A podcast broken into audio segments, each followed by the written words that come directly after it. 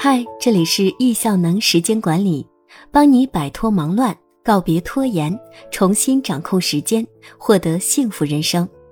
今天要分享的文章：减肥多次失败，这次成功了，秘诀竟然是……很多人不理解时间管理和减肥有什么关系，可是有太多成功案例证明确实有关系。无数参加易效能时间管理课程的学员都减肥成功了。以至于曾经有人以为易效能是个减肥机构，可是减肥成功和时间管理到底有什么关系呢？今天分享一个九十天减肥十斤的学员案例，希望可以帮助大家找到答案。本文分享的内容来自深圳一街二七二七一组的学员皮怀龙，以前尝试过很多次去减肥，但是都没有成功。这次来易效能学习，看到很多同学将九十天践行目标定为减肥，于是想再次尝试一下，就在课堂上报名参加了减肥目标，最终既然成功了，真的在九十天践行结束时成功减掉了十斤。如果说这次减肥和以往做了什么不一样的事情，可能就是九十天里坚持打卡发朋友圈。是的。就是做了这么一件简单的事情，每天发朋友圈打卡。叶老师在课堂上说，想要减肥成功，首先要有勇气发朋友圈嘚瑟。在上完线下课的第二天，我就立刻行动，在到达深圳火车站时，开始了第一次锻炼，录了个短视频，然后发了第一个朋友圈。事实上，我还偷偷耍了个小聪明，第一次发朋友圈。只选择了易效能践行圈可见。第二次发朋友圈，手抖了一下，不小心发了个大圈，五千人可见。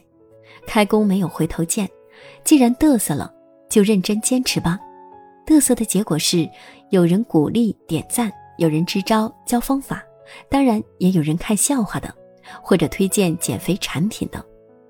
其中最忠实的粉丝，要数我们班的同学和教练们。他们是真心来监督我的。有一次超过二十一点，我还没有打卡，代班教练金玉、支持教练吴清马上就来提醒我，别忘了今天的打卡发圈。还有我的同学们，每次我发圈都会为我点赞，和我互动。每周的小组会也会关心我的减肥进度，在我失去信心的时候给我加油打气。九十天中也有过想放弃的时候，坚持到第三十天的时候，发现一斤也没减下来，于是我又打起了退堂鼓，有点想放弃了。叶老师说：“没有反思的人生不值得过，有反思才有进步。”这时我再回头看看发的朋友圈，开始反思，发现自己只知道盲干，没有讲究一个方法。因为我有时候会带着孩子一起锻炼，然后发朋友圈。我小孩的游泳教练看到了，给我留言说：“减肥重在坚持，可以慢跑一千米，早晚做俯卧撑二十个，仰卧起坐四十个，不吃高能量食物，清淡饮食，可以吃饱，但不喝碳酸饮料。”回想到教练的建议，便开始调整饮食结构，戒掉了碳酸饮料。之后，开心的事发生了，大概两周左右，我的体重真的开始下降了。因为我经常要出差，无法定时去健身房，所以我选择了最简单的两个动作：仰卧起坐和俯卧撑。这两个动作可以随时随地锻炼，在火车站、在酒店、在商场、在家里，不受环境限制。有时间我就开始了锻炼，然后录个小视频发朋友圈，简单好操作。在这次践行中。额外收获是，我也学会了录小视频，作为每次打卡发圈的素材。现在回看这些视频和朋友圈，感觉很有成就感。和孩子一起锻炼，也加深了我和孩子的感情。孩子也经常鼓励我坚持。孩子和大家的鼓励和互动，给了我很大的动力。这或许就是我坚持下来的主要原因。非常荣幸践行结束时，老师给了我瘦身达人的荣誉。其实现在回头看看，我也没有减多少，九十天十斤，分解下来，平均一天也就零点一斤。易效能建议定目标要明确，定简单一点就能够实现。现在想来，真的很有道理。我觉得这是一次非常非常健康的减肥，对身体没有一点影响。这次践行还让我养成了健康的习惯，我学会了坚持、负责任。因为我以前做过好几次减肥计划，都没有一次成功过，这次是真的做到了，而且对运动产生了兴趣。现在保持体重成了我的生活习惯，稍微胖一点点就不舒服，体重有点提升我就注意控制饮食和锻炼，这对于我来说也是很大的收获。九十天践行结束后，我还果断地报名了一千天的践行。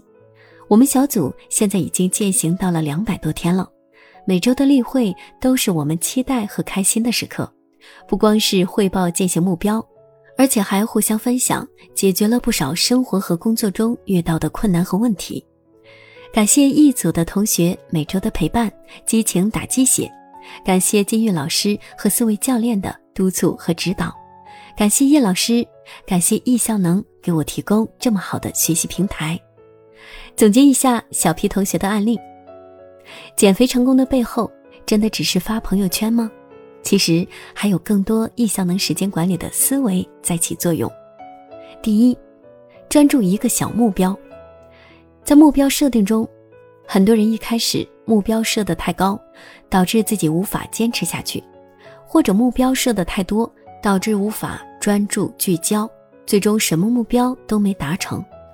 学会专注一个小目标，每天心甘情愿为目标做一件小事，每天进步一点点，最后的复利效果会让人大吃一惊。第二，烂开始，在开始执行时，很多人容易一开始追求完美，希望有个完美的开始，迟迟没有行动，而一拖再拖。与其虎头蛇尾，不如像叶老师说的，烂开始好开展。好结果，烂开始的目的是为了马上行动，只要开始了，过程中逐渐优化，最终达成好的结果。第三，大声宣告你的目标，发朋友圈，大声宣告自己的目标或梦想，可以帮助自己坚持，大大增加自己的执行力度。同时，有大家的监督和鼓励，也可以不断给自己激励和能量，提高完成的信心。第三，反思，没有反思的人生不值得过。在执行过程中，如果发现进度缓慢，千万不要直接放弃，而应该及时反思调整。通过回顾记录总结原因，找到问题所在，找到卡点对症解决，永远有下一步思维。很多人放弃不是因为意志力薄弱，而是没有找到对的方向和方法。第五。一个人走得快，一群人走得远。